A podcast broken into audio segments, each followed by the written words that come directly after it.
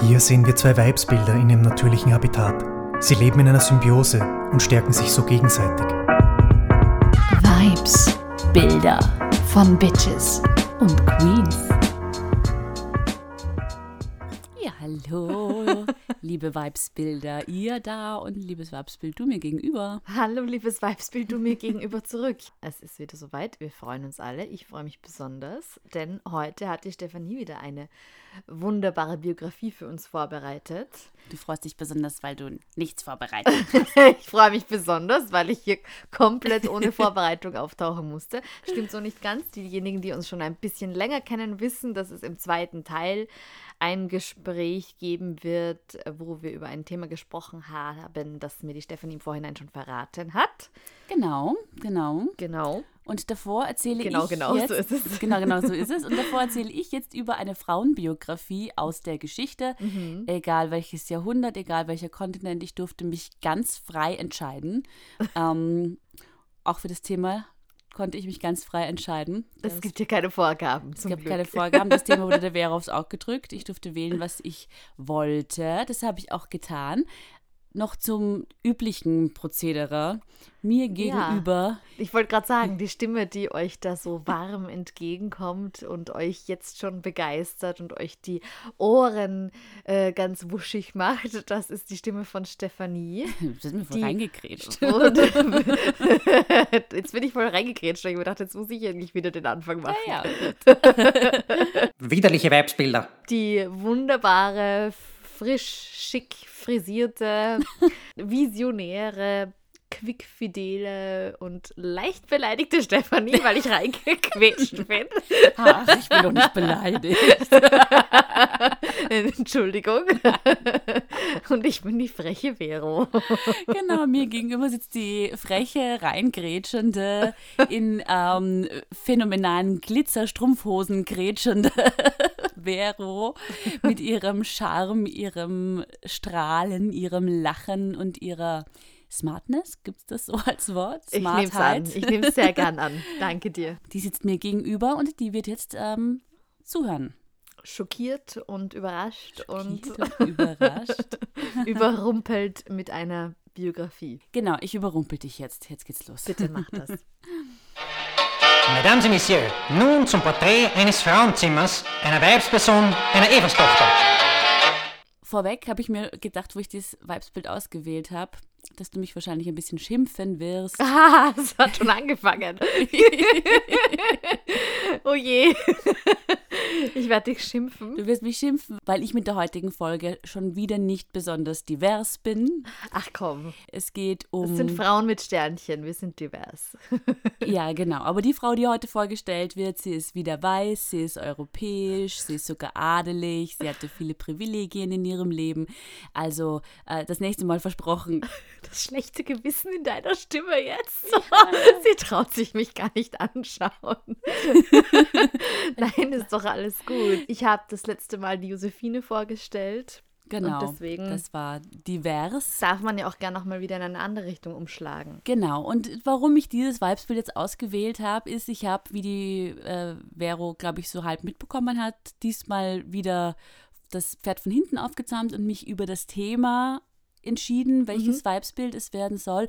Und bei dem Thema dachte ich mir schon, wenn ich dir das Thema vorschlage, wahrscheinlich weißt du dann sogar schon, wen ich meine, weil die ist so aufgelegt und ich habe mich dann so festbissen, dass ich ähm, zwar noch überlegt habe, weiterzusuchen, aber sie passt so gut auf dieses Thema, dass ich sie einfach nehmen musste.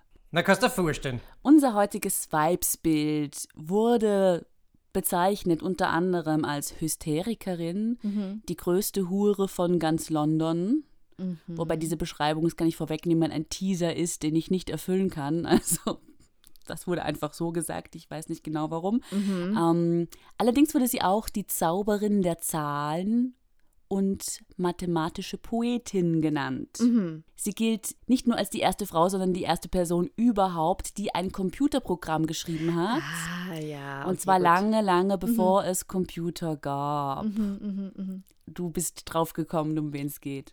Ja, es ist eine ganz bekannte Wissenschaftlerin, auf die sich, glaube ich, heute noch ganz viel stützt. Wie heißt sie denn? Soll ich es auflösen? Lese es auf. Heute geht es um Augusta Ada King Noel, Countess of Lovelace, allgemein ja, als Ada Lovelace. Ada Lovelace bzw. Lady Lovelace bekannt. Ja, ja, ja. Zu ihrem Leben. Sie wird 1815 geboren als Tochter von dem berühmten Lord George Gordon Byron, der ein sehr bekannter Dichter dieser Zeit war, und der Mutter Anne Isabella Noel oder auch Lady Byron. Das waren ihre beiden Eltern. Der Vater eben wirklich zu dieser Zeit wahnsinnig berühmt, wahnsinnig bekannt. Zu ihm später auch noch ein bisschen mehr. Und die Mutter neben diesem sehr exzentrischen und sehr eben künstlerischen Vater sehr mathematisch gebildet in den Zeiten, als sich Lord und Lady Byron auch noch ähm, besser verstanden haben, diese Zeit war nur relativ kurz, aber in dieser kurzen Zeit, als sie sich doch gut verstanden haben, Mhm. hat er sie auch die Prinzessin der Parallelogramme bezeichnet. Süß.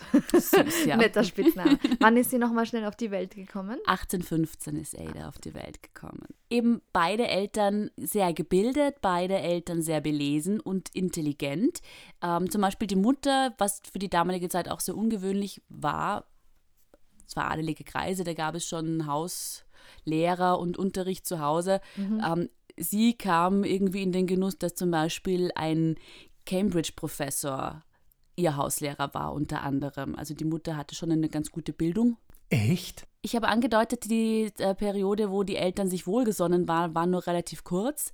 Ein Monat nach der Geburt verlässt die Mutter den Vater.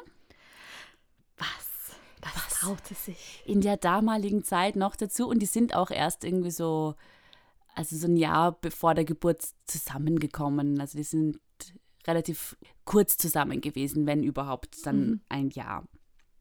Der Vater ist eben sehr exzentrisch, er ist sehr berühmt, das ist fast Popstar ähnlich, wie er bekannt ist in London und in Großbritannien. Ähm, er gilt allerdings als unmoralisch, er hat so einen Dandy-Ruf und er... Britische Dandy. Ja, Ja, ist ich sofort so ein Bild im Ja, ja, Gehrock. genau. Also er will auch irgendwie, er ist bekannt geworden über ein Werk, wo es um einen jungen Mann geht, der ähm, kein Zuhause findet und in der Welt herumreist und äh, alles die Enge hinter sich lassen will. Das war auch sehr autobiografisch von ihm. Also er ist wirklich er ist so ein klassischer, was man sich unter Dandy vorstellt. Das ist er. Er neigt äh, laut Überlieferungen allerdings auch zur Gewalt, wenn er getrunken hat. Er hat Affären, also er ist wild unterwegs. Unter anderem hat er auch eine Affäre mit seiner eigenen Halbschwester Augusta. Und nach Augusta ist ja auch Ada benannt, das heißt ja Augusta Ada.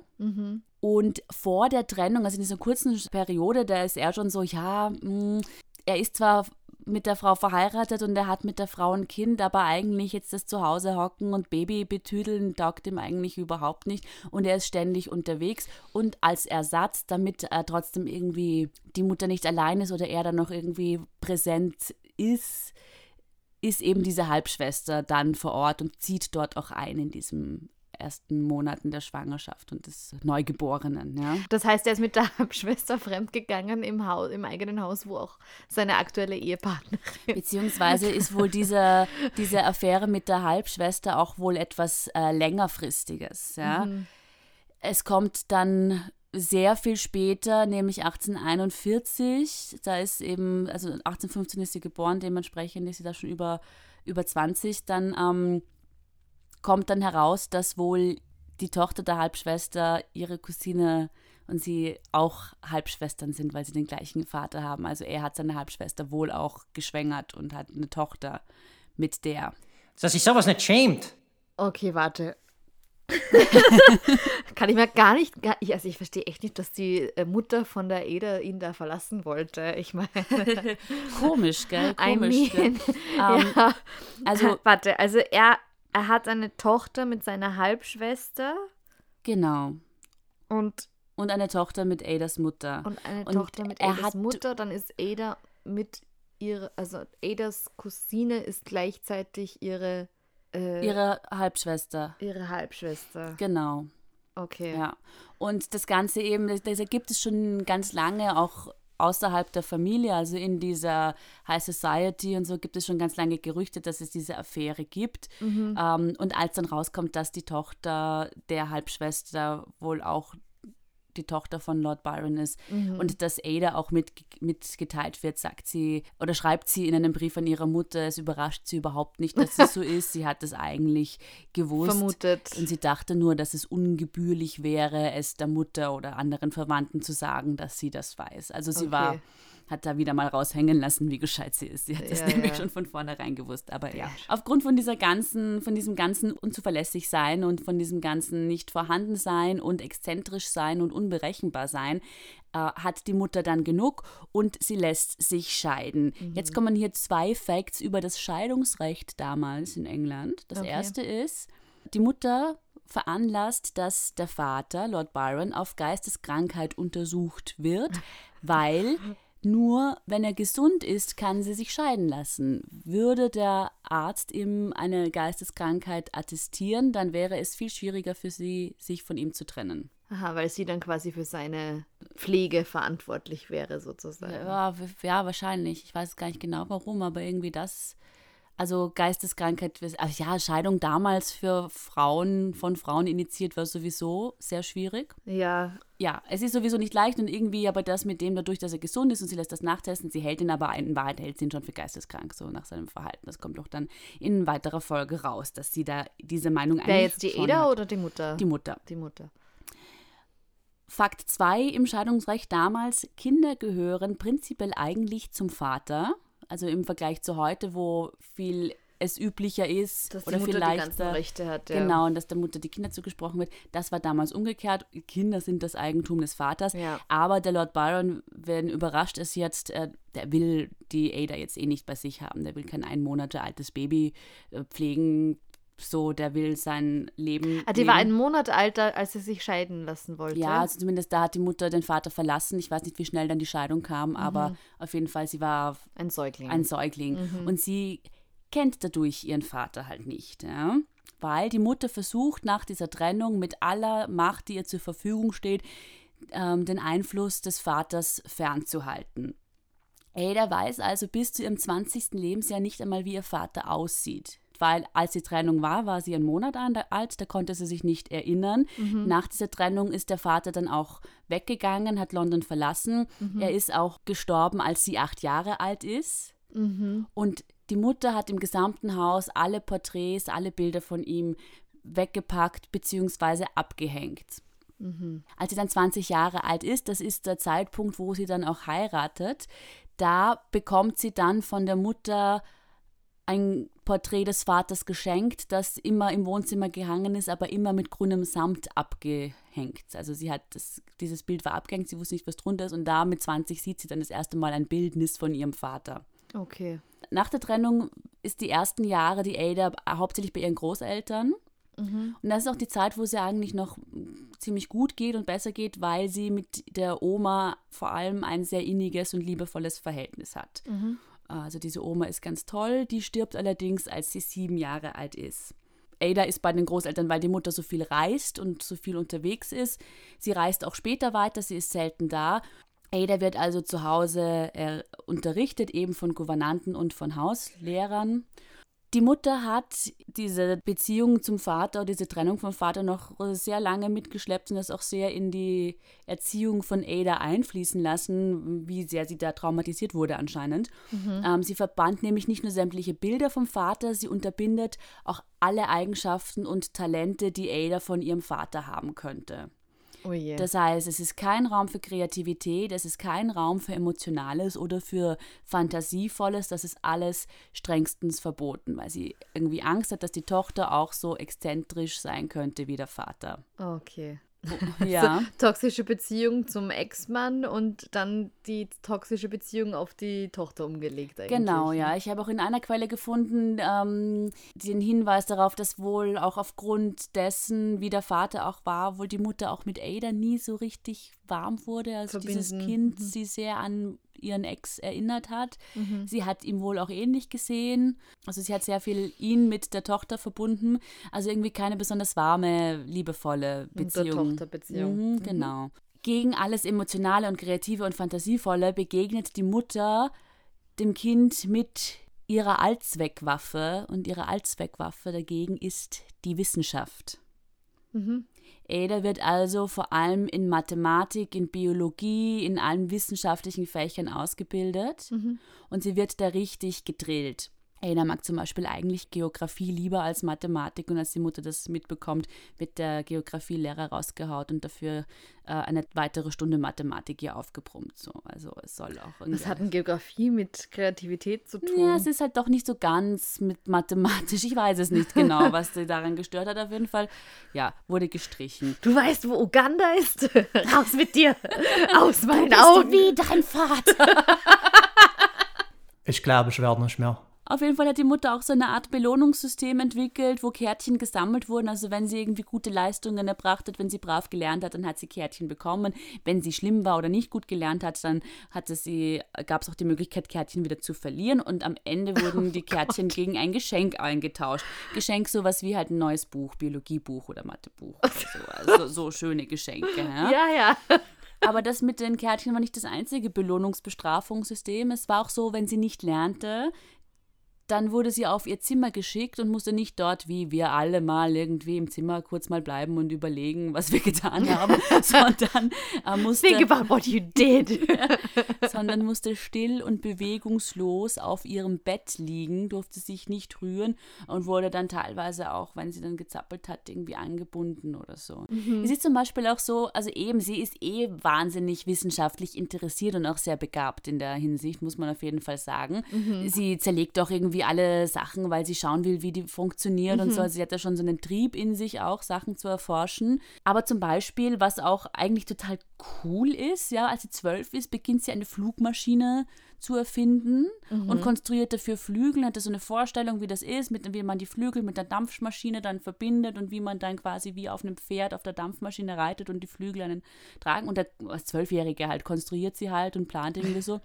Ein Pegasus aus Wasserdampf. Fliegen, was mit Flügel, viel zu fantasievoll, wird verboten. Okay. Sie darf nicht einmal irgendwie Flügel konstruieren, weil das zu fantasievoll ist, was eh voll technisch ist in Wahrheit. Ja? Ja, ja, das ist wahrscheinlich deswegen auch die Geografie. Da musst du ja auch die Karten von oben anschauen. Ja, na Wir eben. schauen uns die Dinge von unten an. Ja, voll, na, und vielleicht auch, auch Geografie auch schwierig, weil der Vater ja so viel reisen wollte und immer abgehauen ist. Ah, Vielleicht ja. so das Interesse für andere Länder auch irgendwie Ich schon verstehe. gefährlich. Ne? Ja, ja, ich verstehe. Ja. Sie durfte nie nach ihrem Vater fragen. Das hat sie dann auch wirklich aus Angst nicht mehr getan, Mhm. zu fragen, was mit dem Vater ist. Es wurde auch ihre, äh, ihre Post kontrolliert. Sie hatte einmal mit einem entfernten Cousin dann irgendwie so eine Brieffreundschaft gehabt, wo sie sich irgendwie mitteilen konnte. Wurde alles abgefangen, wurde ihr verboten. Mhm. Mit 17 hat sie dann das erste Mal so was, etwas wie einen Ausbruch aus dieser Enge und aus diesem Korsett und aus diesem auch, was muss ich, stelle mir das auch wirklich eine sehr harte Kindheit vor. Also Echt, für mich klingt das wie Luxus Island. ja, ja, na, ist sicher nicht einfach. Also ich glaube, überhaupt in dieser Zeit zu leben war schon mal nicht einfach. Ja. Als Frau in dieser Zeit zu Ja, leben ist nicht voll, einfach. ja. Und dann halt ja. Ich habe mal zuerst, als du so angefangen hast, ah, dann hat sie wahrscheinlich Glück gehabt, weil sie gefördert wurde in ihren Interessen und äh, der Vater sie nicht gezwungen hat, dieses und jenes und ja. Ja.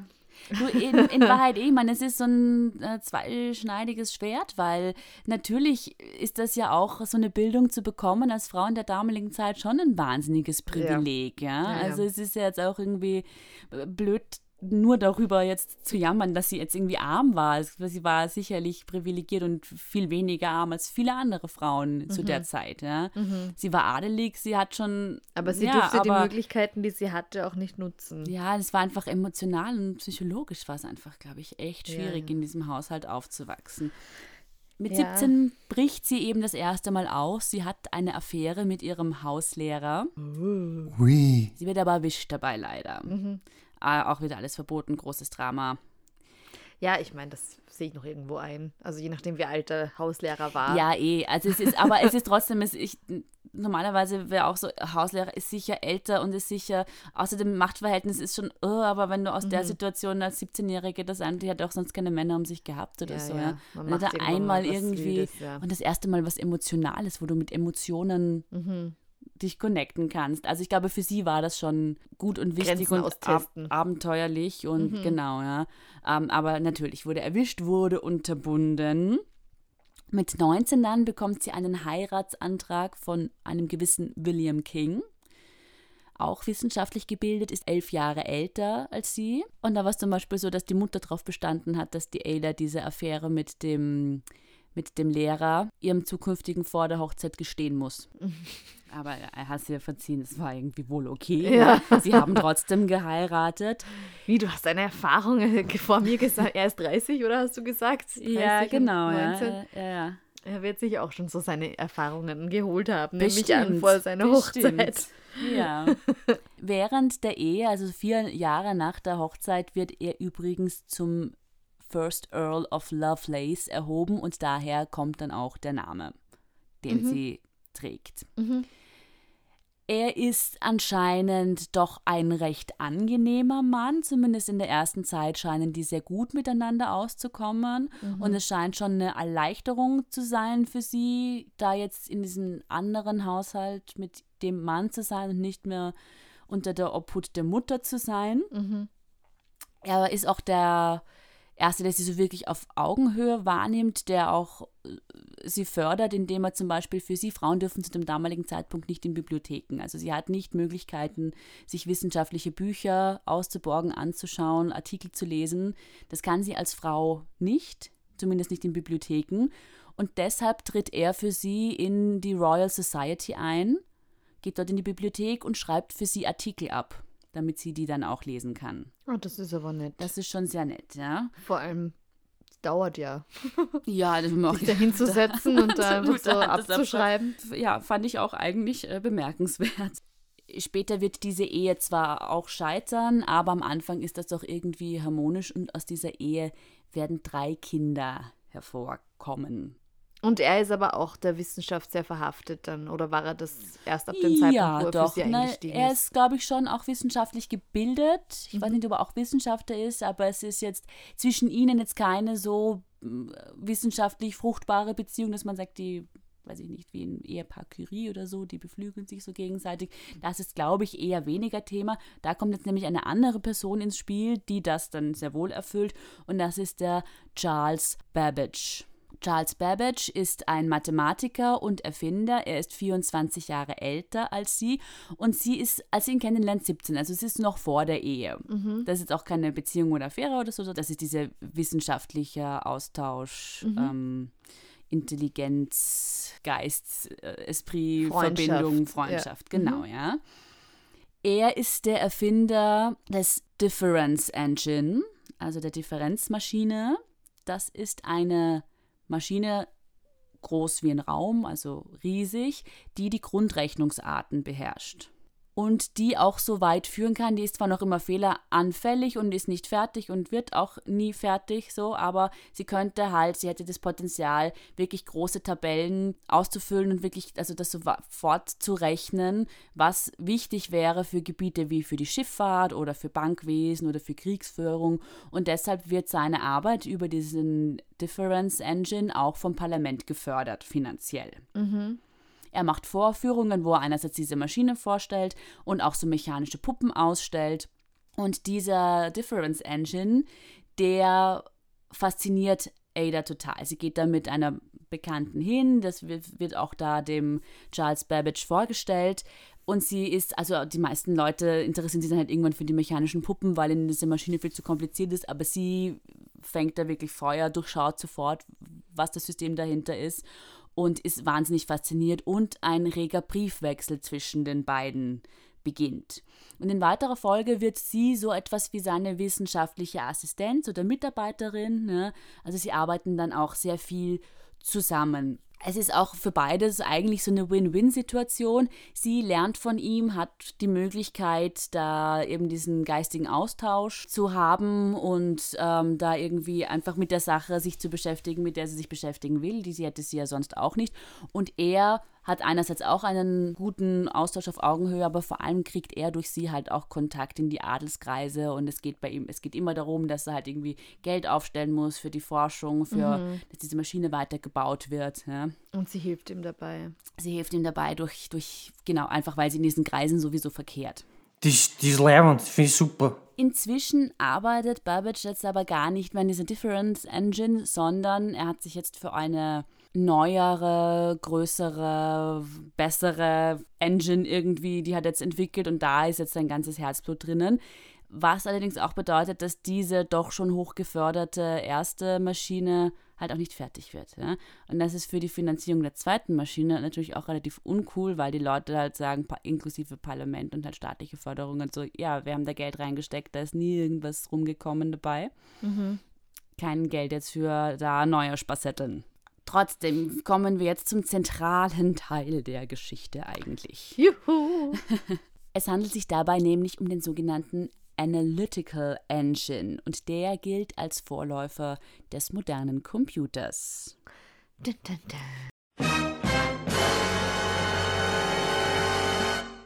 dun. Es ist noch eine dampfbetriebene Maschine, also sehr mechanisch. Sie besteht aus über 50.000 Einzelteilen und sie füllt, wie auch die andere, aber die ist nochmal größer, einen ganzen Raum aus. Mhm. Ja? So der Plan über diese Maschine, jedoch diese Maschine, diese Analytical Engine wird nie gebaut werden.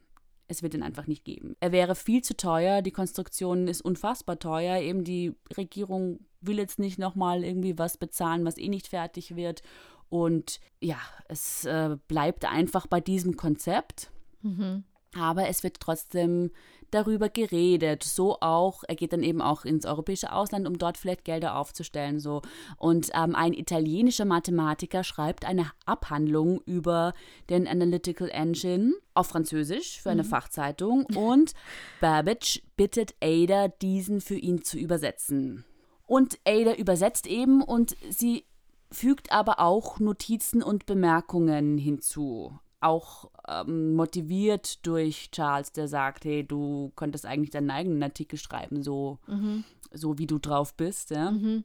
Und sie fügt da eben Bemerkungen und Notizen hinzu und die sind so umfangreich, dass die dreimal so lang sind, diese Notizen, als der eigentliche Artikel. Also sie macht da wirklich irgendwie ein eigenes Werk nochmal draus. Das hätte sich früher keine traut. Und in ihren Notizen bringt sie mehrere Ideen auf, die ihrer Zeit so weit voraus sind, dass das damals eigentlich auch niemand erfassen kann, was sie da eigentlich Wovon veröffentlicht. Spricht, ja. ja. Zum einen schildert sie ausführlich eine Methode, wie der Analytical Engine dazu programmiert werden könnte, eine Reihe von Bernoulli-Zahlen zu berechnen. Ich habe versucht, das Bernoulli-Zahlenthema irgendwie zu erfassen und zu verstehen und zusammenfassen, zusammenzufassen für den Podcast, ich habe keine Chance. Also es absolut.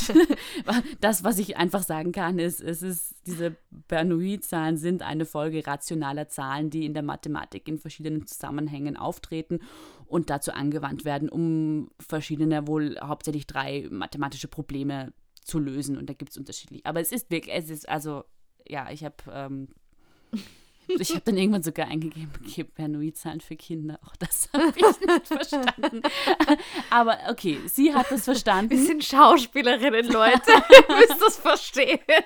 Ich glaube, die wenigsten Leute wissen, was Bernoulli-Zahlen sind. Also, wenn ihr wollt, wir haben schon ein paar, Wir haben schon ein paar Wissenschaftlerinnen unter unseren Zuhörern. Aber Mathematiker? Aber, innen?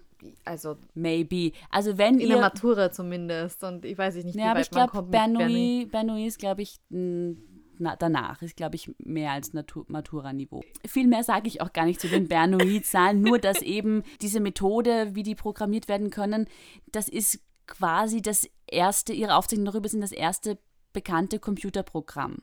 Und deswegen eben wird Ada Lovelace über ihre, wegen ihrer Bemerkungen über diese Bernoulli-Zahlen, deswegen wird sie eben von vielen als die erste Programmiererin der Welt angesehen. Verstehe. Zu einem Zeitpunkt, wo es einfach noch keine Computer gab, hat sie halt ein Computerprogramm programmiert. Wahnsinn. Zum anderen erkennt Ada aber auch früher als irgendjemand sonst das Potenzial eines Computers oder dieses Analytical Engine. Das Analytical Engine könnte mit anderen Dingen als Zahlen arbeiten, schreibt sie. Das heißt, fände man Objekte, deren Beziehung zueinander durch Zahlen ausgedruckt werden können, könne die Maschine auch mit diesen arbeiten. Das bedeutet, um es jetzt nochmal irgendwie verständlicher zu sagen, sie sieht das Potenzial in dieser Maschine, dass es auch Musik komponieren und herstellen könnte, dass es Grafiken herstellen könnte und dass es menschliche Gedankenprozesse simulieren könnte. Okay, wow. Also sie sieht in einer Maschine, die es nie gegeben hat, die es nur eine Theorie gibt, sieht sie eigentlich schon total, also die Zukunft vorher ist jetzt so super esoterisch im Vergleich dafür, wie wissenschaftlich sie ist. Ja, Aber ja. mit ihrer, sie hat eine Vision, die eigentlich unserer. Sie versteht einfach schon die Prozesse mhm. und kann sich das fertige Produkt schon vorstellen und damit weiter tüfteln. Ja, und eben, also super. also es ist mit menschlicher Gedankenprozesse simulieren, das ist ja auch das Thema, das jetzt gerade halt so groß ist, ja, mhm. weil das ist ja jetzt auch jetzt der Unterschied zur bisherigen Entwicklung. Also sie ist auf jeden Fall, also eigentlich bis in die heutige Zeit passieren Entwicklungen, die sie schon gesehen hat, dass das diese Maschine drauf hat. Ja? Mhm. Um jetzt auch schon ein bisschen unser Thema danach vorwegzunehmen, sie streift in ihren Notizen schon damals im Jahr 1843 die Idee der künstlichen Intelligenz. Ja? Mhm. Und sie macht in diesem Artikel auch das erste Mal überhaupt die Unterscheidung zwischen Hardware und Software. Sie nennt es noch anders, aber dieses Prinzip, das du in Hardware und Software mhm. aufteilst, das, das macht sie hier das erste Mal oh, überhaupt. Das ja. wusste ich überhaupt nicht. Mhm. Crazy. Ich glaube, ich werde nicht mehr. Dieser Artikel oder diese Übersetzung erschien unter ihrem Namenskürzel AAL. Als Frau hätte es sonst auch überhaupt keine Möglichkeit gegeben, veröffentlicht zu werden. Dass allerdings ihr Namenskürzel drunter steht, scheint auf Betreiben ihres Ehemannes auch so zu sein, der dann gesagt hat, ja, okay, wenn du schon deinen Namen nicht drunter schreiben kannst, dann schreib doch das drunter, weil es ist dein Eigentum. Also auch zu dem mhm. Zeitpunkt noch supportive Ehemann. Hä? Was man auf jeden Fall sieht, ist, dass sie mit dieser Abhandlung über den Analytical Engine, auch wenn das ja jetzt nicht ihre Erfindung war, sondern die von Babbage, aber dass sie einfach schon viel besser verstanden hat, was das Potenzial Potenzial dieser Maschine ist, als er, der mhm. es erfunden hat. Und da einfach viel visionärer war und weiter gedacht hat. Hat sie ihm übrigens auch öfter gesagt, dass sie das besser versteht als er. also selbstbewusst hat sie war sie. Spüren lassen. Hat sie ihn spüren lassen. Selbstbewusst war sie auf jeden Fall. Super. Nach diesem Artikel muss man allerdings sagen, ihr Leben verändert sich dadurch eigentlich nicht. Sie fängt danach kein ähnliches Projekt mehr an. Sie publiziert nichts mehr und sie ist auch nicht mehr da in der Forschung unterwegs. Mhm. Stattdessen beginnt sie sich mit Pferdewetten abzulenken, beziehungsweise es gibt auch die These, dass sie mit Pferdewetten einfach Geld aufstellen will, um den Analytic Engine dann doch noch umzusetzen. Mhm. Das ist verliert allerdings, aber. ja, sie verliert. Sie denkt sich auch, wie so viel, aber bei ihr hätte ich es ihr fast zugetraut, dass sie mit ihren mathematischen Kenntnissen das System cracken kann und irgendwie was entwickeln wird, wo man immer gewinnt. Mhm. Davon ist sie überzeugt. Und sie macht dann auch, tut sich da mit einigen Männern zusammen, um irgendwie so ein Wettkartell aufzumachen. Aber sie scheitert damit. Sie verliert wahnsinnig viel. Angeblich verpfändet sie sogar zweimal den Familienschmuck. Ja? Und ähm, auch zu dem Zeitpunkt, wo sie stirbt, hat sie wahnsinnig viele Schulden einfach durch das Pferderennen. Mhm. Sie lebt sich dann auch mit da ihrem. Ist sie schon getrennt von ihrem Mann? Oder? Nein, der ist in dieser Phase. Jetzt lebt sie sich ähm, mit ihrem Ehemann auseinander. Ja, und okay. Na gut, wenn sie eine Süchtlerin ist, das verstehe ich jetzt irgendwie langsam auch, dass er dann halt so sagt. Ja, ja. das ist dann so.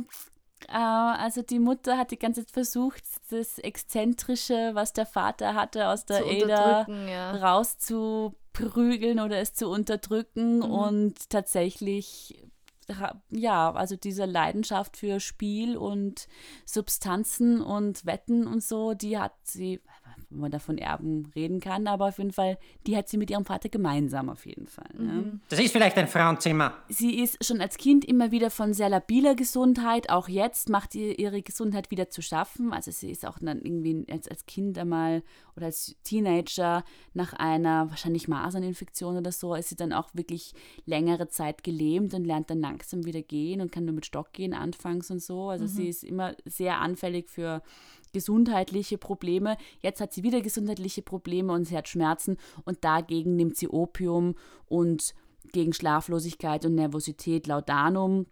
Und sie kombiniert das mit Wein und mit Chloroform. Also ja, gut. sie entwickelt eine starke Drogenabhängigkeit. Ich, ich habe sie vorhin schon als Süchtlerin bezeichnet. Genau. Ja. Und dann habe ich gedacht, oh, du nimmst mal wieder was vorweg. Du grätst schon wieder rein. Thema der heutigen Folge reingrätschen. Oh my God, she's gonna die! Sie ist getrennt, sie ist drogenabhängig, sie ist spielsüchtig, sie ist Mutter von drei Kindern. Auf jeden Fall wird jetzt in doch noch recht jungen Jahren, sie ist jetzt Mitte 30, wird Gebärmutter Krebs diagnostiziert bei ihr. Äh, damals, ich glaube, das hatten wir eh schon mal bei einer viel, Folge, die viel früher stattfand als die ähm, mit dieser hüpfenden Gebärmutter. Das die wandernde Gebärmutter. Die wandernde Gebärmutter, ah, genau. Ja. Das wird auch diagnostiziert. Aus heutiger Sicht kann man sagen, dass es wohl Gebärmutterkrebs, Gebärmutterhalskrebs war. Mhm. Und es beginnt eine lange Leidensphase. Sie probiert alle möglichen neuen medizinischen Ideen und, wie sagt man, Thesen aus. Sie probiert diesen Mesmerismus aus, den es damals gab und eben ganz viel so Scharlatane auch, weil eben das sind so Sachen, die sind damals gerade aufgekommen und man wusste noch nicht, was funktioniert wirklich, was nicht, was ist Scharlatanerie und mhm. was nicht. Sie hat auf jeden ich bin Testsubjekt der Wissenschaft. Genau. und, und, nehme in Kauf, dass vielleicht jemand auch weiß, dass es gerade ein Scheiß ist, den er da verkauft und es ja. trotzdem macht. So, aber ja. sie ist da sicherlich einigen auf den Leim gegangen, was man aber jetzt in nicht ihrer Intelligenz zuschreiben kann, sondern eben, das war halt einfach so diese Zeit, wo viel ausprobiert wurde und auch viel erst entwickelt wurde, was mhm. medizinisch, medizinisch gesehen. Mhm. Lady Ada Lovelace stirbt im November 1852, kurz vor ihrem 37. Geburtstag, also mit 36 Jahren. Mhm. So alt bin ich jetzt gerade.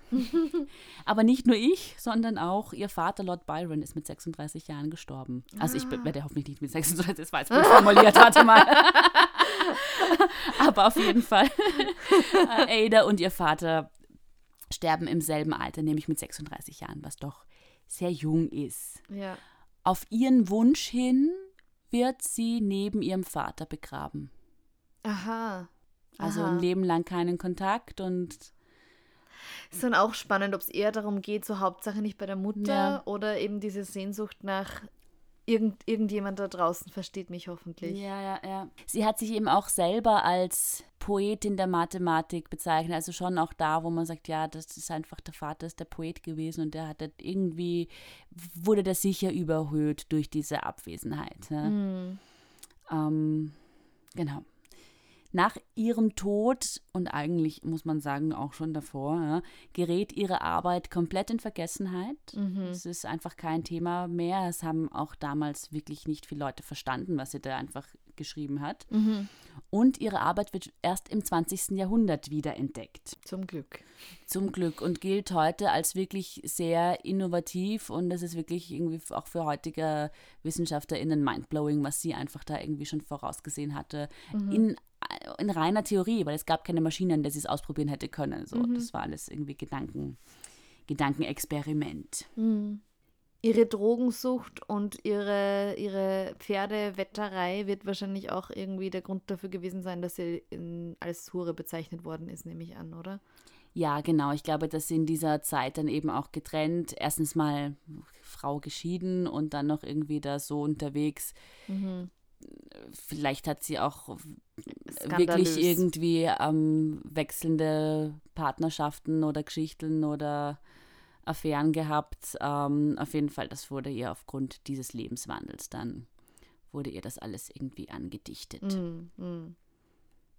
Jetzt noch zu so ein bisschen popkulturellem Kontext, äh, ja, mehr oder weniger. In den 70er Jahren wurde eine Programmiersprache entworfen, mhm die auch im militärischen Kontext eingesetzt wurde und die wurde Ada benannt. Mhm. Die wurde nach ihr benannt. Mhm.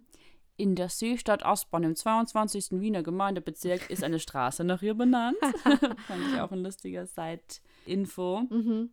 Seit 2009 wird jährlich Mitte Oktober, ich glaube am 11. Oktober, ich muss jetzt nochmal nachschauen, der Ada Lovelace Day ausgerufen, an dem Frauen und ihre Werke in Wissenschaft, Technik, Ingenieurswissenschaft und Mathematik gefeiert werden. Ja. Mhm.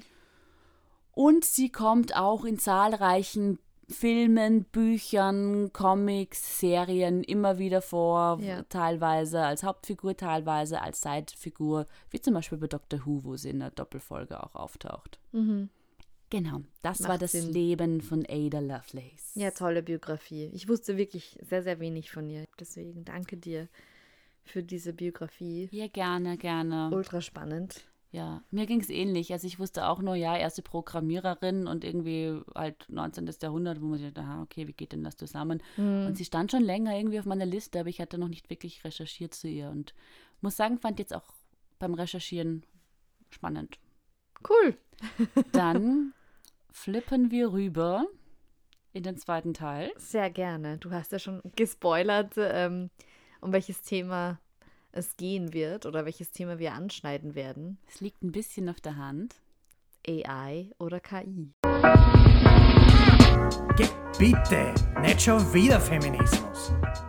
Stefanie hat uns im biografischen Teil eh schon vorab angekündigt, dass es um künstliche Intelligenz gehen wird im zweiten Teil und vor allem die Problematik dahinter und ähm, ja, die neuen Challenges, die jetzt auf uns alle zukommen werden, weil das kein Thema ist, wo man, für man sich halt jetzt einfach so nebenbei interessieren kann, sondern es halt einfach unsere Zukunft und, und, und, unsere zukünftigen Generationen schon sehr stark mit, mit beeinflussen werden. Also mehr, als ja. man sich vorstellt. Ja, auf jeden Fall. Eben Ada hat ja, wie wir gehört haben, schon diese, diese Grundidee von künstlicher Intelligenz damals schon gehabt. Mhm. In den, weiß ich nicht, 1830er, 1840er Jahren.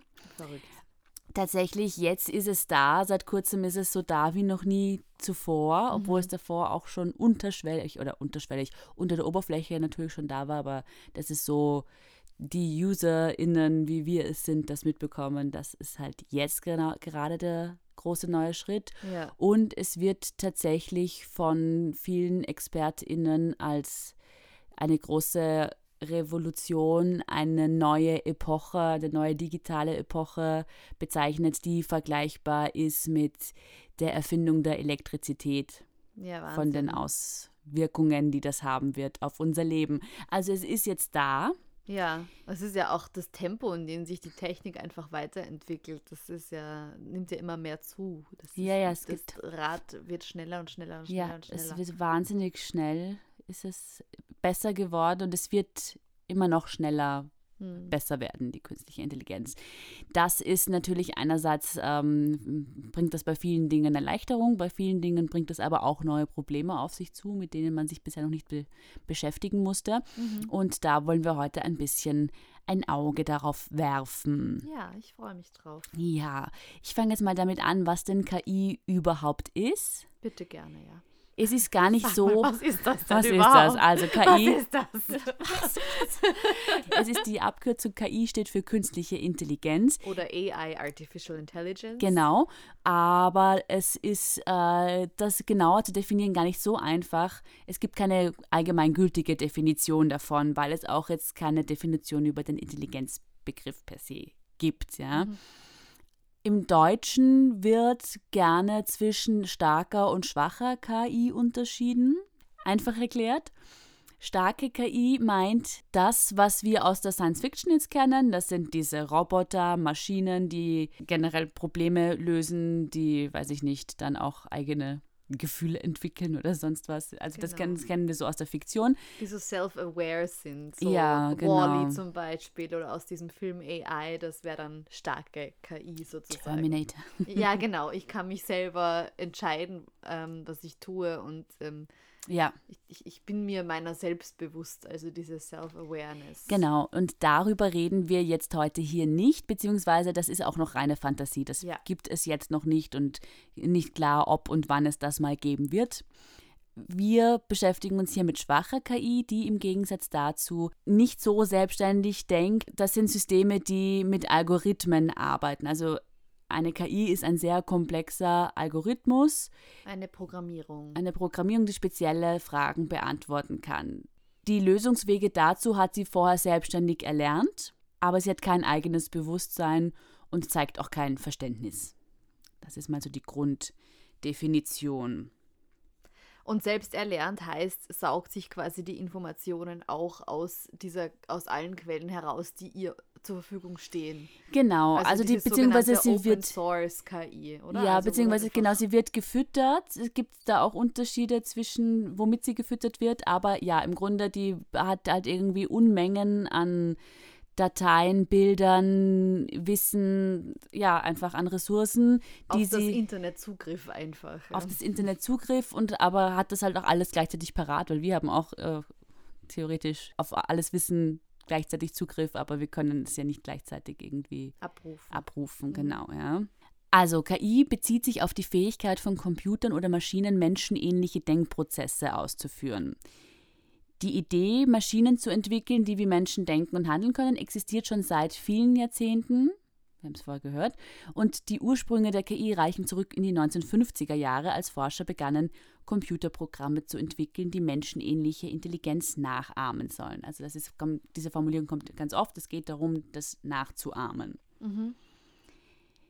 Zur Funktionsweise. KI-Systeme nutzen eine Vielzahl von Techniken, um menschenähnliche Intelligenz zu simulieren. Maschinelles Lernen ist eine der Hauptmethoden, bei der Algorithmen auf Basis von Daten und Erfahrungen lernen, um Muster und Zusammenhänge zu erkennen. Ich glaube, ich habe es verstanden. Okay. Ich glaube, ich weiß jetzt, was KI ist. Okay. Ich wollte noch kurz was zu Anwendungs Anwendungsbereichen Bitte, sagen, mal ja. so allgemein. KI ja. wird in vielen Bereichen eingesetzt und hat ein breites Anwendungsspektrum. Im Bereich der Medizin und Gesundheitsvorsorgung kann KI bei der Diagnose von Krankheiten, der Entwicklung von personalisierten Behandlungsplänen und der Überwachung von Patienten eingesetzt werden. In der Automobilindustrie ermöglicht KI autonomes Fahren und verbessert die Verkehrssicherheit und im Bereich der Sprachverarbeitung ermöglicht KI Spracherkennungssysteme wie virtuelle Assistenten und Übersetzungsprogramme. Es findet sich auch in der Landwirtschaft, im Umweltschutz, im Einzelhandel, im Kundenservice auch sehr gerne und in vielen anderen Bereichen. Überall quasi. Überall ist, überall ist sie da. Überall ist sie da. Mhm. Man findet sie auch hier im Podcast. Ich habe nämlich diesen Text gerade über KI, hat ChatGPT geschrieben. Ach, wirklich? Ja. Spannend. Ich habe schon gedacht, ob du das ausprobierst oder nicht. ja, ich habe mir gedacht, ich probiere es aus, ob ich mir Arbeit erspare. Ja. Für alle, die nicht wissen, was ChatGPT ist, das ist ein Programm, die meisten von euch werden es schon kennen oder zumindest schon davon gehört haben, aber äh, das kann Texte schreiben, im Grunde genommen. Genau. Und das Tolle ist, dass es quasi auch die Art und Weise, wie ein Text geschrieben werden sollte, in welcher Sprache, was auch immer, kann ChatGPT schon relativ viel. Ähm, ich weiß auch schon von Leuten, die sich über ChatGPT ihre komplette Reisepläne erstellen haben lassen. Mhm. Und, also du kannst es für die unterschiedlichsten Dinge nutzen. Ja. Das große Problem, merkt man nebenbei schon, ist Plagiat. Ja. Es ist ein, eine KI, ein Sprachassistent, mit der man chatten kann. Du kannst dich einfach unterhalten. Du kannst aber eben auch Aufgaben stellen, die er schriftlich lösen kann. Und die Maschine beginnt dann vor deinen Augen zu schreiben, was du dir jetzt gewünscht hast. Ja? Das heißt, es kann Hausaufgaben, Referate, Softwareprogramme kann es schreiben, es kann Drehbücher schreiben, Filmpitches, es kann, wie die Vero gerade gesagt hat, Reisepläne und sonstiges erstellen. Also es hat eben auch Zugriff auf all das, womit es gefüttert wurde und das ist nicht wenig bisher. Und das ganze Programm wurde Ende November 2022 vorgestellt von OpenAI. So heißt die Firma dahinter. Das heißt, es ist eigentlich brandneu und es ist auch noch in der Beta-Phase. Das heißt, es sind die Babyschuhe gerade. Und es kann aber schon äh, verdammt viel. Es ist noch nicht perfekt und es macht irgendwie Fehler oder es trifft nicht immer den Ton. Und gerade wenn es irgendwie um Humor oder sowas geht, jetzt mhm. lernt, hat es noch was zu lernen, so, aber es ist die Beta-Phase. Habe ich auch gehört bei Drehbüchern, dass es da manche Plots und manche Twists und Turns irgendwie noch nicht ganz so hinkriegt. Ja. Und ja. eben, aber es ist tatsächlich, ich habe auch schon gehört, gerade was Drehbücher angeht, dass es halt, also ich sage jetzt mal blöd, eine, eine Vorabendserie kann es dir schon schreiben, ja. Mhm. Das geht schon. Genauso wie, wir hatten ja mal drüber geredet, wie das jetzt ist mit Universitätsarbeiten und so, ja. ja das kann es vielleicht noch nicht, wird es bald können, aber. Doch, gibt es schon. Also es gibt anscheinend schon komplette Arbeiten, ähm, mhm. wissenschaftliche Arbeiten, die von einer KI geschrieben worden sind. Ja. Und das ist jetzt auch ein großes Problem, wovor die Universitäten stehen, ja. ist, dass du halt nicht weißt, okay, hat dieser Student, diese Studentin diese Arbeit wirklich selbst geschrieben oder ja. stand mhm. da ein ChatGPT oder ein anderes ja. Programm dahinter? Also ja. das wird man drauf aufpassen müssen. Ja, total. Das ist, ein, das ist ein großes Thema. Aber eben mit dieser Gratis-Version kannst du jetzt noch keine wissenschaftlichen Arbeiten schreiben. Mhm. Aber auch wenn es das sicherlich irgendwie schon gibt. Aber Hausaufgaben, Schule ist, äh, ist es schon so easy peasy, kein Problem. Ja. Es gibt auch eine Software, die heißt Zero GPT und die überprüft einen Text darauf, ob man das nachweisen kann, dass es von ChatGPT geschrieben ist. Mhm. Es gibt aber auch schon Programme, die das wieder verschleiern. Das. Und dieses Zero-GPT funktioniert auch zum Beispiel noch nicht so gut. Also kannst du halt irgendwie Texte reinkopieren und dann fragen, ist das KI, mhm. ein KI-Text oder ist das von Menschen geschrieben? Mhm. Aber das funktioniert nicht so gut wie ChatGPT selber anscheinend. Hast du das auch ausprobiert mit dem Text? Da, mit dem habe ich das jetzt nicht ausprobiert, aber ah. ich hätte das äh, in einem Podcast auch gehört, wo die das gemacht haben mit einem Text, den sie gerade bei ChatGPT Copy-Paste gemacht haben. Mhm. Und da heißt es dann, ja, das ist äh, eindeutig von Menschen geschrieben. Also 100 Prozent falsch. oh wow. Oh wow. Ja. Oh und eben, es gibt dann, es gibt Programme, die verschleiern sollen, dass man merkt, dass es von ChatGPT oder von anderen Sprachassistenten geschrieben wurde. so. Mhm. Also es ist ein großes Ding und es ist halt, äh, also gerade im Bildungsbereich, Universitäten, Schulen, ist das ist einer der Gebiete, wo das wirklich ein großes Thema ist und mhm. wo man auch sagen muss, sind Hausaufgaben per se jetzt einfach tot, weil eh jeder einfach hingeht und sagt, ChatGPT macht das und das, macht mir mhm. meine Hausaufgaben. Oder muss man halt einfach anfangen, das umzudenken? Hast du den Text zu Ada Lovelace auch selbst recherchiert, Stefanie? Oder hast du ChatGPT das machen lassen? Ich habe es tatsächlich probiert, ChatGPT machen zu lassen, aber ich habe mich dann dagegen entschieden. Das war mir dann doch zu trocken. Ja. Und auch zu un, also nicht ausführlich genug, einfach mit dieser Gratis-Version von ChatGPT. Mhm. Und vor allem war es mir zu trocken und so nicht nahe genug an der Person. Da ging es halt irgendwie, da hat Maschine, da hat drüber geschrieben, mhm. Punkt um Ende. So, ja. Also die wichtige Information war schon drinnen, aber das, was dann irgendwie für mich unsere Folgen hörenswert macht, war halt nicht drin. Mhm. Wirklich? Aber ChatGPT zum Beispiel hat schon die Aufnahmeprüfung an die Cambridge Law School geschafft. Wow, okay. Aber ChatGPT hat nicht das bayerische Abitur geschafft. Was ist jetzt schwieriger? Es ist wohl das bayerische Abitur schwieriger. Denn es ist einfach in Englisch ist es viel weiter als auf ich Deutsch. So, sagen, das ist wohl ja, der das Hauptgrund. wird daran liegen, dass die englischen Texte einfach. Ja. ja. Mhm. Nochmal kurz dazu, wie auch ChatGPT, wir haben oben schon gehört, wie so KI lernt. Und bei ChatGPT ist es auch so, dass es mit Wortteilen trainiert wurde. Das ist jetzt bei dieser in dieser Beta-Phase bei ChatGPT 3 ist das, glaube ich. Nicht glaube ich, das ist ChatGPT 3. Da wurde es mit 175 Milliarden Wortteilen gefüttert. Die nennt man in diesem Zusammenhang Parameter, also 175 Milliarden. Mhm. Und erstens mal hat es so diese Worte gelernt. Es hat dann errechnet, welche Wahrscheinlichkeiten von Wortkombinationen denn oft sind, was da funktioniert und dann wurde es auf den Sinn noch überprüft. So funktioniert ChatGPT. Und wenn es dann sagt, okay, das ist jetzt irgendwie, das sind jetzt die, die Worte, die wahrscheinlich zusammenpassen und auch noch Sinn ergeben, dann haut es das halt, das ist die richtige Antwort raus.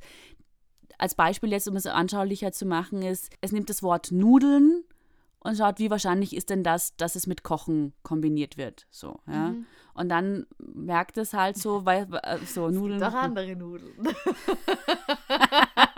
Widerliche Weibsbilder. So viel jetzt mal zu ChatGPT als Beispiel für so einen Text, für eine Text-KI. Es gibt aber noch andere KI-Programme und die können dann Sachen wie Grafiken oder Fotos oder gesprochene Sprache, Musikkompositionen oder Film herstellen. Und zu einem dieser anderen Programme hat es die Vero was vorbereitet. Genau, also das habt ihr sicher alle auch schon mal gesehen, dass man mit der KI ähm, wilde Fotos, äh, aber nicht nur Fotos, sondern auch Kunst und sogar Videos herstellen kann.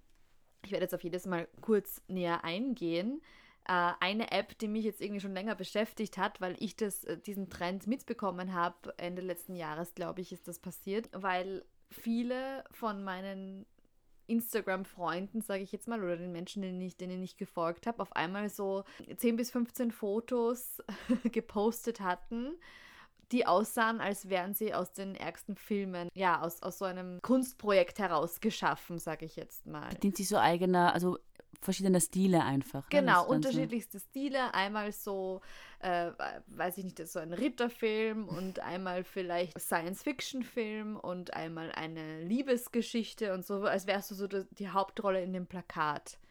Und das habe ich wirklich selber in meinem Feed fünf bis zehnmal sicher gesehen. Ja. Habe mir dann gleich sofort gedacht, oh Gott, was passiert gerade? Äh, mhm. Geht schon wieder irgendein Internettrend los? Äh, soll mhm. ich den mitmachen? Soll ich den nicht mitmachen?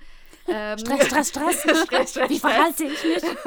muss, ich dann, muss ich schnell mitfolgen dem ganzen ähm, Trendgedusel, was schon wieder abgeht? Oder äh, sollte ich mich da aktiv entgegen, dagegen entscheiden? Mal schauen. Ich recherchiere mal. Mhm. Und die Leute, die mir auf Instagram folgen, wissen, dass es kein Foto gab und dass es keine KI gab, die ähm, mit meinem Gesicht was erstellt hat oder zumindest nicht wissentlich.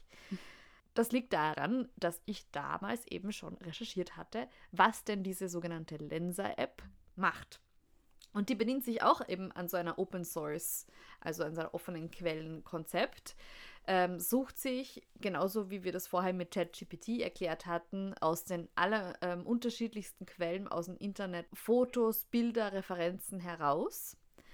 Du zahlst zwischen 5 und 10 Euro, glaube ich, ähm, schickst Fotos von dir selbst hin, wo du einmal von vorne, einmal von den Seiten, also halt mhm. aus unterschiedlichsten Blickwinkeln, wo du dir selbst gefällst, äh, schickst du hin und dann lässt du das quasi durch ein Programm durchlaufen und der spuckt dir für diese 5 bis 10 Euro, ich glaube, bis zu 50 Fotos heraus. Okay. Unterschiedlichste Weise. Mhm. Und folgende Problematik.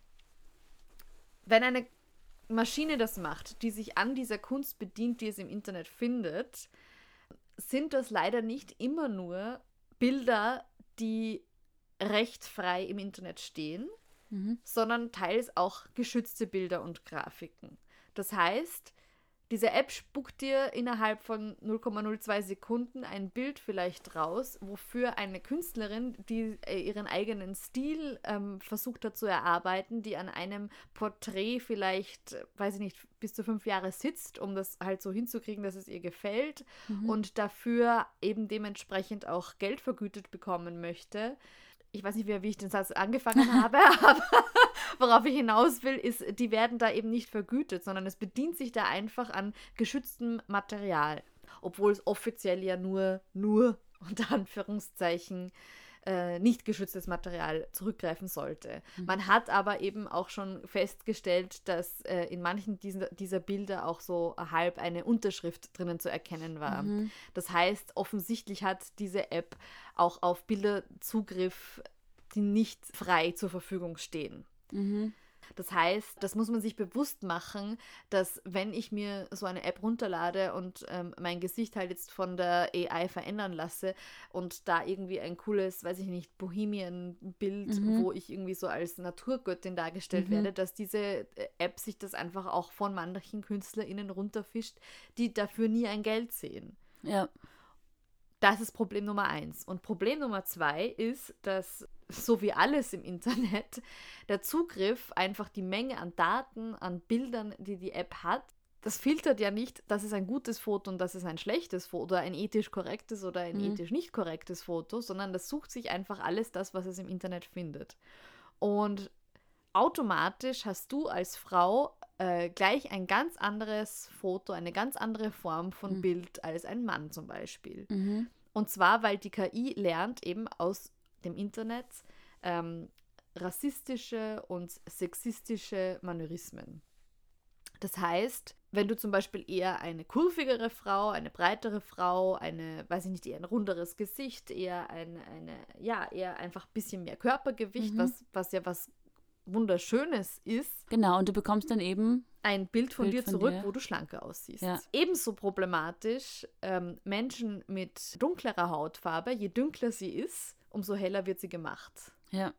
Also du, du wirst auf jeden Fall zwei, drei Hautstufen aufgehellt, mhm. ähm, wenn du eine andere Ethnizität hast, weil sich diese KI das eben aus diesem Internet so rauszieht. Und das größte Problem äh, tatsächlich haben asiatische Frauen, mhm. weil der meiste Content, der wohl über asiatische Frauen über, von dieser KI zu beziehen ist, ein pornografischer bzw. Videospiel kontextierter Inhalt ist. Ja. Das heißt, asiatische Frauen werden von dieser KI ganz oft ausgezogen ohne ihre Zustimmung, werden viel mhm.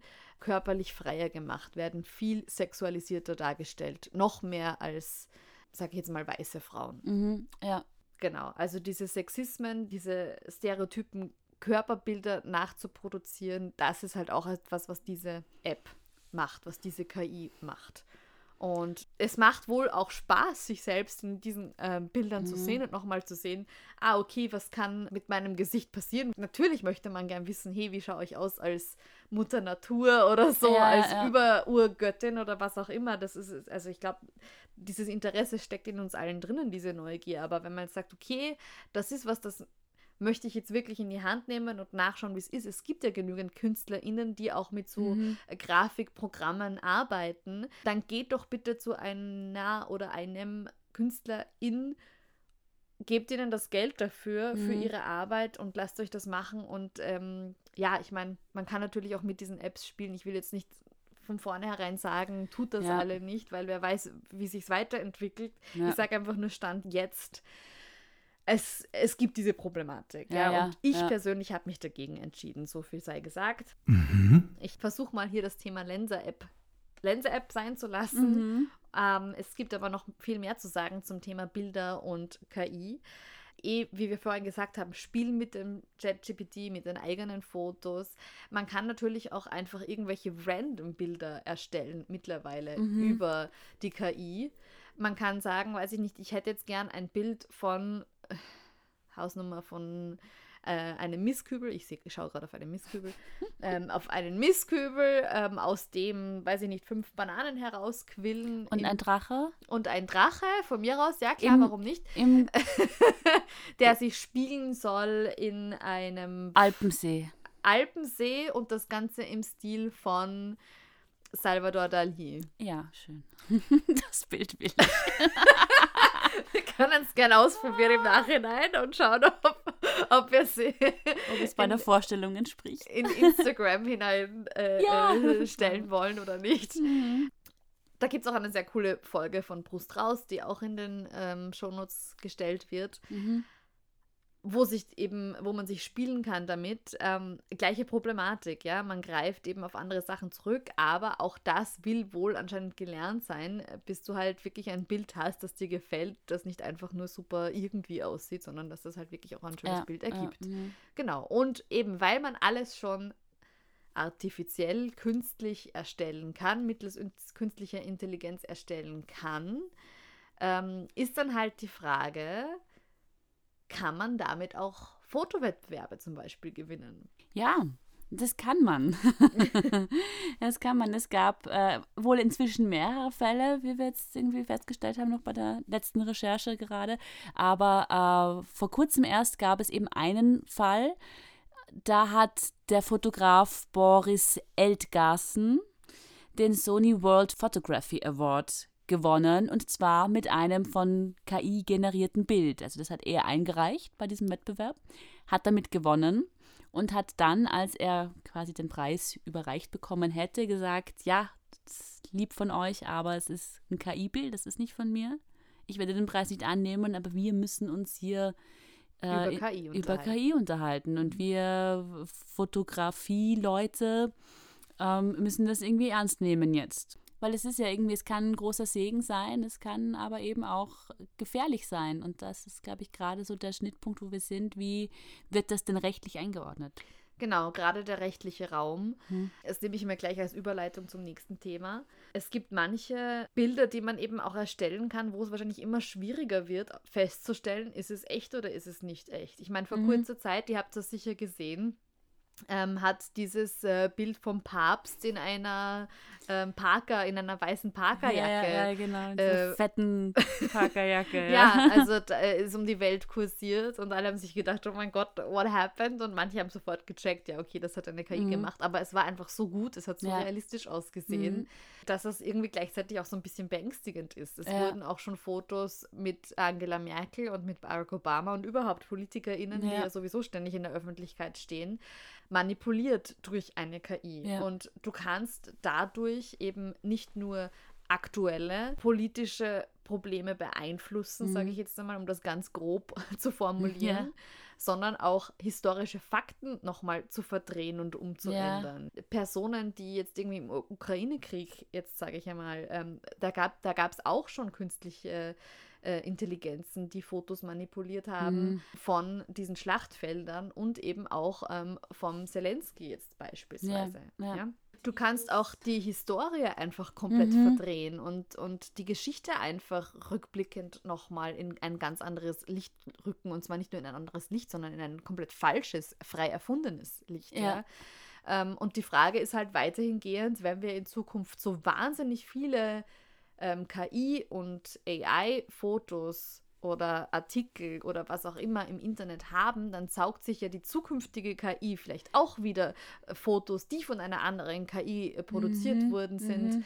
die Informationen raus und verdreht das und dann weiß ich nicht, 50 äh, Jahre später, wer weiß, ob der Mensch dazwischen überhaupt noch rübergeblieben ist oder ob wir dann nur noch KI-Beispielbilder haben, ja, ja, die ja, vielleicht gar nicht mehr historisch korrekt sind. Ja, ja, ja.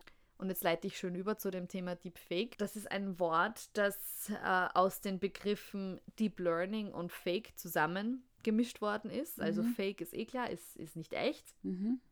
Und Deep Learning bezeichnet eine Methode des maschinellen Lernens, also eben auch künstliche neuronale Netzwerke, äh, mit zahlreichen Zwischenschichten zwischen Eingabeschicht und Ausgabeschicht. Das ist alles sehr wissenschaftlich. Ja. Im mhm, Endeffekt ja. ist Deepfake auch nochmal eine Version künstlicher Intelligenz, die äh, über wen drüber geklappt werden kann. Das heißt, ich kann komplette Videos erstellen, Beispiel Tom Cruise, ja, stelle mhm. stell ich auch wieder einen Artikel in die Shownotes hinein, sage und behaupte, es ist Tom Cruise und ich sehe ein Video und es ist Tom Cruise, mhm. aber es war nicht Tom Cruise, sondern es ja. war ein Deepfake-Video. Ja, Wahnsinn, ja. Äh, ein YouTube-Video von einem Impressionist, also einem, der ähm, Stimmen imitiert. Mhm. Das habe ich vorhin gerade der Stefanie gezeigt. Ja, ist krass, schaut euch das an. Schaut euch das an. Ähm, der hat Stimmen imitiert von den unterschiedlichsten Celebrities, von Christopher Walken über Anthony Hopkins, über mhm. Christoph Waltz, alle drinnen und stellt halt immer so seine Stimme um, weil er das halt gut kann. Ja und hat aber quasi über sein Gesicht dann jedes Mal die Person drüber laufen lassen und du siehst halt quasi, wie sich sein Gesicht von der einen Person zur anderen verwandelt, ja. während er spricht. Ja, es ist ein laufendes Video und du hast einfach das Gefühl, es ist wirklich 100% diese Person gerade. Ja, ja, voll. Spricht. Das ist zwar immer irgendwie seine Frisur, die bleibt gleich, aber ja. auch das macht es nochmal irgendwie creepier. Also ja. plötzlich ist da George Clooney und plötzlich ist da George W. Bush. Also es sind viele Schauspieler, aber auch immer ja, immer wieder Politiker. irgendwelche Personen die dazwischen sind. Na, geh auf. Es ist eben dann auch die Frage, welche Berufe werden dann in Zukunft irgendwie auch wegfallen. Es werden sicher neue Berufe ja. entstehen, ja. was super spannend wird. Aber ähm, es fallen viele, viele Berufe weg. Das ist auch ein Thema, das ich noch auf, auf dem Zettel habe, ist einfach, wie das mit den Arbeitsplätzen aussieht. Ja. Ähm, ich hatte in einem Podcast die, die schöne Zusammenfassung gehört, beziehungsweise es war so ein Denkanstoß war, ähm, da wurde gesagt, die Automatisierung, die es ja seit der industriellen Revolution gibt, die hat bisher halt immer ArbeiterInnen betroffen und deren Jobs in Gefahr gebracht. Also wenn wir im Englischen bleiben, so diese, die Blue-Color-Schicht. Mhm. Und jetzt mit diesem KI betrifft Automatisierung einfach auch White Collar, also Bürojobs, wo man immer gesagt hat, aber dafür braucht man einen Menschen. Das kann, das wird kein Computer irgendwie mal können. Und das stimmt jetzt halt einfach nicht mehr. Es können Netzcomputer und damit sind plötzlich auch, auch Berufe wie Kreativberufe oder alle möglichen Übersetzer, Transkriptionstextberufe, wie, wie wir vorher gesagt haben, vielleicht sogar irgendwann DrehbuchautorInnen oder so. Aber Vielleicht wird Schauspielen nicht mehr als Beruf gefragt, weil ich ja, das erstellen weil, weil kann. Weil du das alles erstellen kannst, ja. Stefanie ist eine großartige äh, Sprecherin, ja. Das ist auch so eine Sache. Ja, also da, da brennt auch gerade der Hut, weil Stimmen werden auch, sind noch nicht so weit, aber werden so schnell so viel besser, diese KI-Stimmen, mhm. dass du wahrscheinlich irgendwann, also, weiß ich, denke mir halt, wenn du Ulysses oder so als Hörbuch hören willst, dann ist noch immer wahrscheinlich besser, wenn du irgendwie da einen Schauspieler, eine Schauspielerin hast, die das irgendwie so in, in einem Bogen denken, kann irgendwann auch vorbei sein. Mhm. Aber so kleine Texte wie Werbung oder so, was so das täglich Brot ist, das kann dir KI sprechen, ja. Texte, auch jetzt, um wieder aufs Schreiben zurückzugehen, rechtliche Texte oder Bedienungsanleitungen oder so kann ja in Zukunft alles KI, vorlesen. schreiben, ja. Mhm. Auch schreiben, ja. Auch schreiben, Also ja. auch da fallen viele Jobs einfach weg, ja. Was, was dann auch wieder super gefährlich ist, ist das, weiß ich nicht, wenn es irgendwer auf mich abgesehen hat zum Beispiel, äh, sagt, ähm, ich will jetzt, dass jemand in der Stimme von der Vero, also Ja, ich, kann, ich kann das Gerät dann vielleicht in Zukunft an äh, hinhalten und selber reinreden und rauskommen soll es in deiner Stimme. Ja, ja. Und ähm, weiß ich nicht, ob es jetzt Mordsandrohungen oder Mhm. sonst was sind. Es wäre nicht auf mich zurückzuführen, weil Ja. ich ja eine andere Stimme benutzt habe, die offensichtlich wären. Also das kann richtig, Geständnisse. richtig gefährlich ja, werden. Ja, total, ja, total. Um nochmal kurz bei den Arbeitsplätzen einen doch Gedanken dran zu setzen, der vielleicht auch irgendwie dem Ganzen was Gutes abgewinnen kann, wenn auf so vielen Bereichen Arbeitsplätze wegfallen und sich die Firmen in langer Folge auch für KI entscheiden werden, weil es einfach günstiger ist, ja, wenn quasi das Geld nicht mehr in Human Resources fließt, ja. Und so viele Leute dann einfach auch nicht mehr arbeiten müssen, weil die Sachen einfach erledigt werden von, von Maschinen. Wäre das nicht auch ein Punkt zu sagen, das wäre doch der richtige Zeitpunkt für ein bedingungsloses Grundeinkommen? Weil das Geld ist da, der Umsatz wird gemacht, die Arbeit wird ja erledigt, nur die wird wahnsinnig schnell und von Ich glaube, Maschinen wir sind gemacht. bei dem Zeitpunkt schon lange angekommen, dass wir über das äh, bedingungslose Grundeinkommen reden können. Ja, ja, na, ja. Vielleicht in einer kompletten Podcast-Folge. Das, wird, das ist auf jeden Fall ein Thema für eine komplette Podcast-Folge. Aber ich hab, fand die Idee, dass das auch nochmal, weil es ist schon lange Thema und es gibt viele Menschen, die sich schon lange damit beschäftigen und die gute Argumente haben. Ähm, aber dass das nochmal so ein Kick sein könnte, dass das vielleicht kommt. Weil wie willst du die Leute beschäftigen, wenn alles Maschinen machen? Man muss auch, glaube ich, einfach beim Füttern dieser, äh, dieser künstlichen äh, äh, Intelligenz auch darauf achten, dass man halt wirklich so neutral wie möglich und so ähm, unbiased und Mhm. unrassistisch, ähm, rassistisch, unsexistisch befüttert wird, wie halt nur möglich. Ja. Also es gibt zum Beispiel auch das Beispiel mit den selbstfahrenden Autos, wo ja ausgetestet worden ist, dass diese KIs wohl schwarze Menschen weniger gut erkannt haben am Fußgängerweg als weiß, weiße Menschen und die dann eben gleich wieder irgendwie von selbstfahrenden Fa- Autos viel eher eben übersehen und überfahren Überfahren werden werden, können ja. als Mhm. weiße Menschen. Ja, Oder bei diesem Amazon-Prozess, wo sie ja versucht haben, über eine AI, über eine künstliche Intelligenz Mhm. Menschen anzustellen, wo sie dann eben im Nachhinein festgestellt äh, haben, dass das sofort wieder abgestellt werden muss, weil die systematisch Frauen und People of Color rausgefiltert haben. Genau, genau. Und das hat auch in beiden Fällen äh, Gründe, beziehungsweise noch äh, dieser Fehler, der da passiert ist, äh, noch in andere Bereiche irgendwie einen Einfluss. Prinzipiell die Sache ist halt die, dass äh, viele Leute, die in der KI-Forschung oder Entwicklung irgendwie arbeiten, halt einfach weiß sind und männlich sind, da vielleicht weniger Awareness ist, wie dass die Inhalte diverser sein müssen, die gefüttert werden. Eben, es ist auch eine so eine selbstlernende KI, die lernt halt auch aus den Inhalten, die da sind im Internet, ja, und die sind halt einfach oft stereotyp, noch positiv gesagt, oder sexistisch, rassistisch, diskriminierend, ja. Ähm, und damit wurde, wurden diese Bildprogramme ganz lange hauptsächlich mit weißen, mit Bildern von weißen Leuten einfach gefüttert. Mit dem Ergebnis, dass die People of Color nicht gut erkennen können, weil die da weniger, weniger, äh, man? Repräsentiert waren. Ja. weniger repräsentiert waren und weil die da einfach weniger Material hatten, aus dem die lernen können, die Programme jetzt. Ne? Ähm, und das kann eben bei diesem selbstfahrenden Autos ein Problem sein. Es kann interessanterweise ist es aber auch bei so Kleinigkeiten wie das Entsperren von Handys mit Gesichtserkennung funktioniert bei People of Color oft schlechter als bei Weißen. Okay. Ähm, ich möchte an dieser Stelle auch noch Miriam Fahimi vom Digital Age Research Center an der Universität Klagenfurt zitieren, die gesagt hat, die Welt und unsere Gesellschaft sind von Ungleichheit geprägt. Wie sollen da die Daten für eine künstliche Intelligenz völlig objektiv sein? Das ist utopisch. Und eben KI lernt von Daten, die schon rassistisch oder sexistisch sind. Das reproduziert das, es, eine andere KI lernt wieder von diesen Daten. So, also es wäre tatsächlich an und für sich, da auch, hat man auch das Gefühl von, ja, wenn es künstliche, künstliche Intelligenz jetzt kommt, dann wäre das doch auch ein Punkt, um irgendwie so Ungleichheiten mal auszumerzen, was ähm, durch menschliches Versagen einfach immer wieder passieren wird. Und da quasi sagen, wir machen da irgendwie einen Restart, ja, und da gibt es dann einfach diese Dinge nicht mehr oder wir achten darauf, aber so einfach ist es nicht, es setzt sich einfach fort. Es wird reproduziert auch Ja. durch KI. Ja. Das Ja. ist eben das große Problem, dass die Probleme, die schon bestehen, ähm, oft eben weiter vertieft oder weiter getragen werden und dagegen zu arbeiten und dagegen anzukämpfen, das ist das, ist das vor dem wir jetzt stehen, vor diesem, vor diesem Thema. das wird uns jetzt noch eine Weile begleiten. Ja. Das wird unsere Herausforderung und ähm, wer weiß, vielleicht äh, kann man ja auch sehr optimistisch in die Zukunft blicken und vielleicht kann man eben gezielt dagegen ankämpfen und ähm, auch da was finden, ja. was dem eben hilft, um dann eben auf einen sehr neutralen Boden zu mhm, kommen, mhm, ja. dass man in Zukunft irgendwann mal sagen kann, ja, Menschen sind Menschen.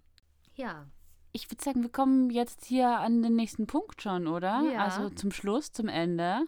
Ja. Das ist unsere Songauswahl. Thema Musik. Thema ich sage jetzt nur diesen einen Satz, weil es ganz lustig ist, dass gerade diese Woche gab es ja irgendwie 100.000 Downloads für diesen ähm, Fake-Song, ja. die eben auch eine, eine AI, eine KI erstellt hat. Genau, es geht dabei um einen Song, der, als er veröffentlicht wurde, Drake und The Weeknd mhm zugeschrieben wurde, was allerdings nicht gestimmt hat. Ne? Der Song, waren aber deren Stimmen. Das ist echt, echt heftig. Deren Stimmen, ja? das, war der, das war der Stil. Es ist ja wohl auch, ich meine, ich höre sonst tatsächlich äh, Drake und The Weeknd nicht, aber. Ähm, ich The Weeknd schon, Drake Du schon, so. ja, okay. Ähm, Drake, aber ist es, irgendwie, Drake ist irgendwie nicht so meins. Ja, aber das, also was ich so gelesen habe, ist, dass es einfach auch inhaltlich, also es war, es wäre jetzt nicht deren bester Song in der Kombi gewesen, aber es wäre jetzt auch nicht auffallend schlecht gewesen. Mhm. So. Also es waren schon. Ich habe ne? noch nicht gehört. Ich werde ich werd mal schauen, ja. ob ich den noch finde. Aber ja. ich fand das echt schräg, dass ich mir dachte so, oh, wow. Ja, ja, ja, ja. Was schon alles geht. Was schon alles geht. Und äh, also ich habe ihn, hab ihn gesucht auch für unsere Playlist. Mhm. Da wird er schon drauf kommen. Allerdings habe ich ihn auf Spotify zurzeit nicht finden können, wo ja unsere Bitches and Queens Playlist auch beheimatet ist. Aber auf YouTube habe ich ihn finden können und da würde ich ihn auf die YouTube-Variante unserer Bitches and Queens Playlist auch setzen. Mhm. Ich habe noch zwei andere Songs für die Playlist. Unbedingt, ja. Das eine heißt Ada Lovelace. Oh, schön. und es ist von, was ich ganz witzig fand, von Los Lunis. Das ist, glaube ich, ich habe es beim Suchen nach einem Song, der halt zur heutigen Folge passt, gefunden. Es ist, glaube ich, einfach so eine Kindersendung eine spanischsprachige. Ah. Ich weiß nicht, ah. ob es aus ähm, Süd- oder Mittelamerika oder aus wirklich oder aus Europa so, aber es ist ein spanischsprachiger Song, mhm. wo auch so, so Muppet-ähnliche Figuren halt drauf sind. und die singen auch ein spanisches Lied über Ada Lovelace und über ihre Errungenschaften. und dann habe ich noch, weil es einfach auch so schön zum Thema passt, der Titel Artificial Intelligence von Tom Cardy. Super. Bin ich sehr gespannt, höre ich mir an. Ja, bitte darum. Ja, dann, unsere Stimmen sind echt. Ich kann bezeugen, dass mir die Stefanie hier gegenüber sitzt. Ja, ja, das, kann, das kannst du als KI-Deepfake hier auch einfach behaupten, der du bist. Das ja, stimmt, nein, noch ja. sind wir echt. Vielleicht können wir uns das irgendwann sparen und einfach mit Knopfdruck ganze Folgen erstellen. Das hätte sich früher keine traut. Wenn ihr uns unterstützen wollt, wenn euch unser Content, unser Podcast gefällt, dann freuen wir uns, wenn ihr bei eurem Podcast-Player uns liked, uns folgt, uns Herzchen gibt, uns kommentiert, die Glocke drückt, je Pling. nachdem. Pling, genau, je nachdem, in welchem Player ihr da seid. Und wenn ihr uns auf Instagram folgt, auch das freut uns sehr. Und zwar ist das auf vibesbilder.podcast. Dort sind auch alle Songs in Kurzfassung zu finden. Dort ist ein wunderschöner KI-freier Content zu finden. Alle Bilder, die ihr da findet, hat die Stefanie für euch zusammengestellt. Da freuen wir uns über eure Unterstützung. Empfehlt euch uns auch einfach so weiter, indem empfehlt ihr euch auch weiter. Empfehlt ja. euch auch weiter. Wir empfehlen euch auch weiter an andere Podcasts. Hey, das sind die Websbilder Podcast HörerInnen, das sind die besten. Und alle, die zu uns gefunden haben, weil wir auf Ö1 gedroppt worden sind, dann ein Shoutout an den Leo Schreier. Herzlichen ja, Dank dafür. Ja, danke, danke, Leo. Vero, es war mir wieder mal eine Ehre, mit dir aufzunehmen. Oh, danke. Hm. Kann ich nur zurückschenken. danke für die schöne Biografie. Danke für das ultra spannende Thema, das eh schon darauf gewartet hat, bei uns aufzutauchen. Mhm. Und ich bin gespannt, was ich äh, in der nächsten Zeit für dich bereithalte. Ja, da bin ich auch schon gespannt drauf, was da kommt. also dann, ihr lieben Bitches und Queens da draußen, lasst es euch gut gehen. One, two, three, jump!